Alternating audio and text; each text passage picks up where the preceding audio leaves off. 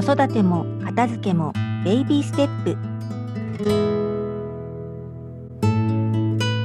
おはようございます。こんにちは。こんばんは。上田です。このチャンネルでは子育てママがもっと楽にもっと子供と幸せに生きるお手伝いをテーマに日々の子育てや片付けでちょっと楽になれるちょっとやってみようと思えるようなトピックをご紹介していきます。はい、こんなご質問をいただきました。今は育休中なんですが、4月から復帰予定です。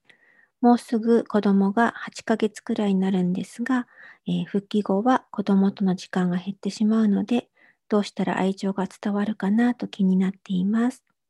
というご質問です。ありがとうございます。そうですね、4月から復職される方、きっとたくさんいらっしゃると思うんですよね。で、まあ、日中のね、かなりの時間をお子さんと離れて過ごすことになります。今までと全く時間の使い方が変わってくるので、まあ、初めてのお子さんだとね、まあ、どんなことが起こるのかっていうのも未知数だし、不安な気持ちも大きいのかなというふうに思います。上田はフリーランスだったので、その月曜日から金曜日まで預けるっていうのではなくて、まあ、週に2回ぐらいね、一時預かりで保育園にお世話になってるっていう感じだったので、もう平日ね、朝から毎日仕事に行きながら、夕方のお迎えまでね、すごい頑張ってお仕事して、そこから家事をやるっていう子育てをされている方は、本当にそれだけでもう尊敬してます。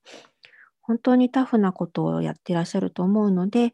まずはそのご自身に対してよくやってるっていうことを認めてあげていただきたいと思うんですよね。で、あの、やっぱりこう少ない、今ま、今はね、育休中で24時間ずっと一緒にいれる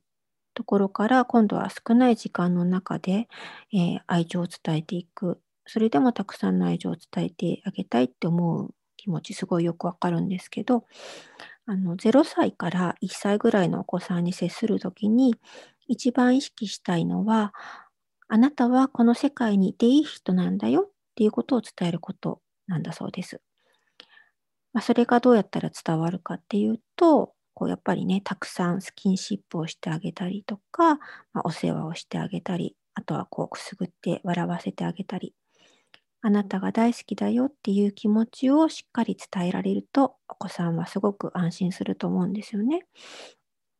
ただ、こういうことって、もう自分の方に心に余裕がないとなかなかできなくないですかね。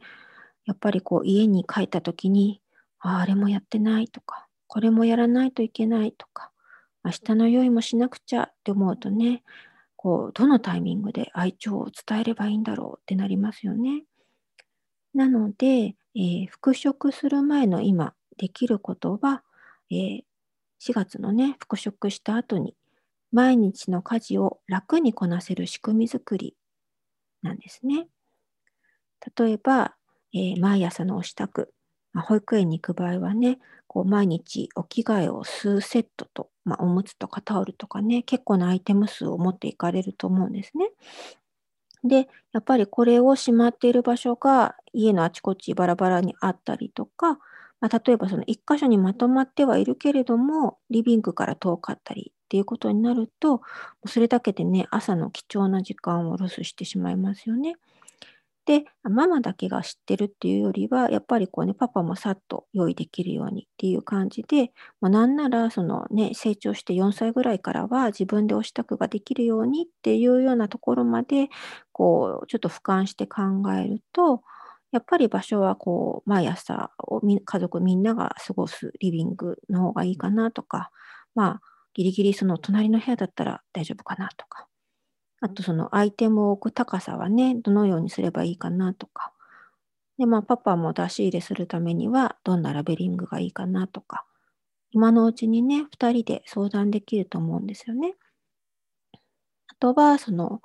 家事の時短を考えるだったら、大人の洋服の管理ももしかしたらね、変わってくるかもしれません。今は畳んで引き出しにしまっているけれども、もうなんだろう、ハンガーに干して、ハンガーにかけて干してるんだったら、もうそのままハンギングで少年できる方が時短になるなとか。まあ、上田はね、畳むのがあの結構好きなんですけれども、ある時、パジャマとかって畳んでなくてもシワにならないし、どうせ家族しか見てないなっていうことに気がついて、もう畳まなくてもいいんじゃない？みたいな感じになってね、やめたんですよね。まあ、下着とかもね、例えばその、もう、え結構、なんて言うんでしょう。小さい割にちゃんと畳む手もあるので、めんどくさかったりするじゃないですか、畳むの。なので、まあ、その、この引き出しにはこのアイテムって決めたら、もうただ放り込むだけっていうのもね、あ、いいかなっていうふうに思います。まあね、きちんとするのが好きな人は、ちょっとこう、なんかやってないことにもやっとするかもしれないんですけど、このちょっとの時短がね、やっぱりこの心の余裕っていうのにつながっていくと思うんです。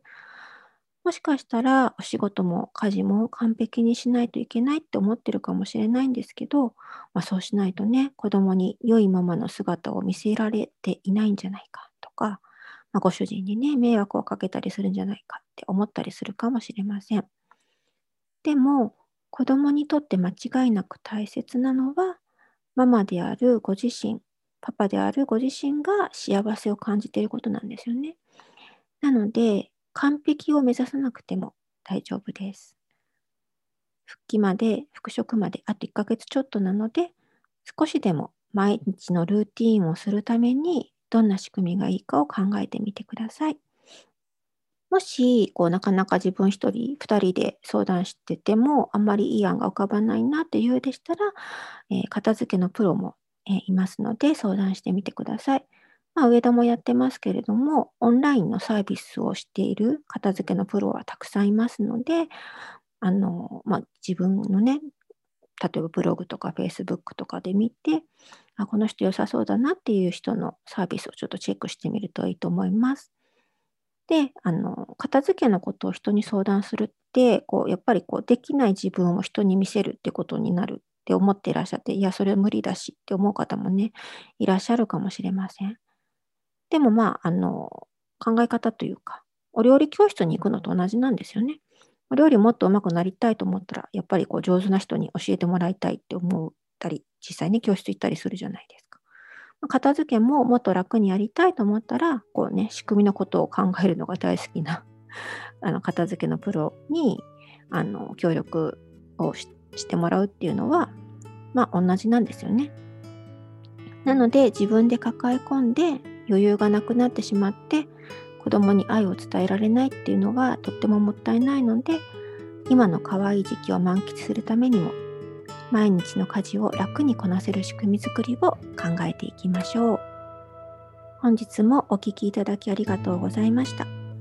これからも更新していきたいと思っていますので、フォローしていただけると嬉しいです。グッドボタンを押していただけるととても喜びます。ではまた次のエピソード配信まで良い時間をお過ごしください。上田でした。